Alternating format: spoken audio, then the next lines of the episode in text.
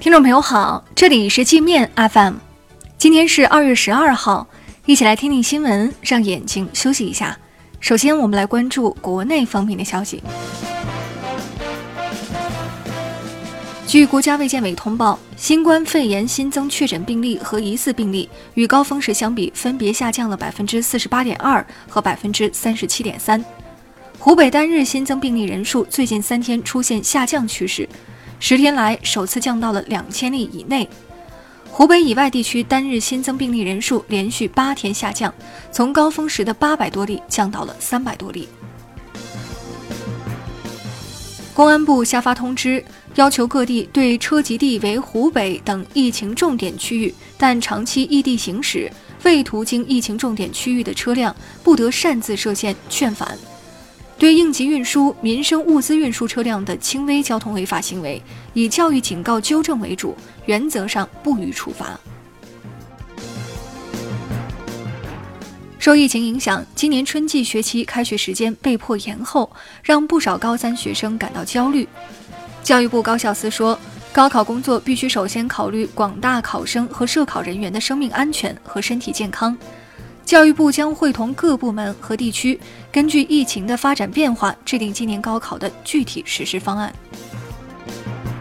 北京要求药店销售治疗发热、咳嗽等病症的药品时，对购买者进行实名制登记，并建立每日报告制度，以便防疫部门筛查发热人员，及早排除潜在风险。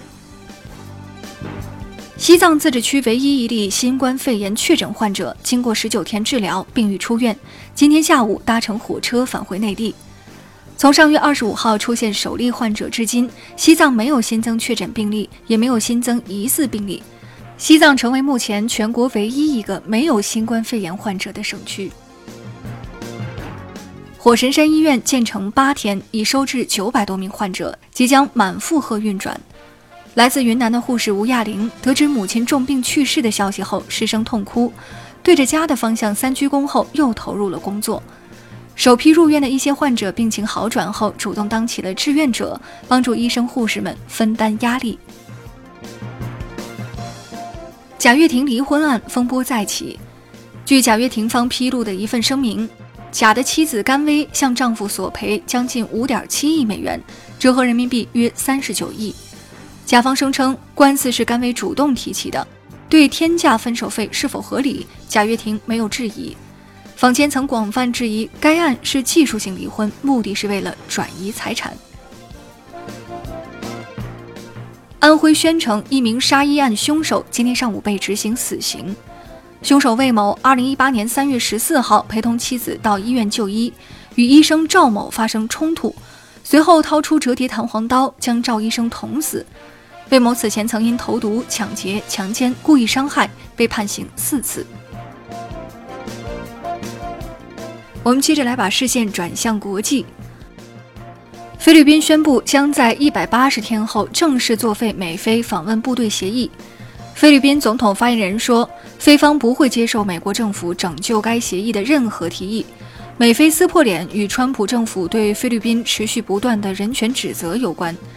今年初，美国以侵犯人权为由，拒绝向菲律宾国会议员发放签证，彻底激怒了杜特尔特。《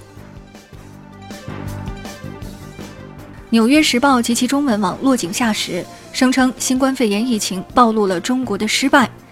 新加坡总理夫人何晶为中国打抱不平，回击《纽约时报》说：“去年九月以来的美国流感死了上万人，又暴露了什么？”《纽约时报》至今未作回应。川普秋后算账，炒了美国驻欧盟大使以及来自国安委的两名官员。这三名高级官员都在弹劾案中出庭作证，指控过他。美国媒体说，川普可能还会报复更多人。白宫曾明确表态，伤害过川普的人都要付出代价。英国死亡集装箱案案发将近四个月后，当地警方公布了初步调查结果，称被闷死在集装箱里的三十九名越南人死于缺氧和体温过高。英国警方逮捕了包括司机在内的几个涉案者。对横行欧洲的跨国人口贩卖集团，英国没有表态是否要追究。东非地区出现了二十五年来罕见的蝗灾。肯尼亚、索马里、埃塞等国的农作物遭受重创。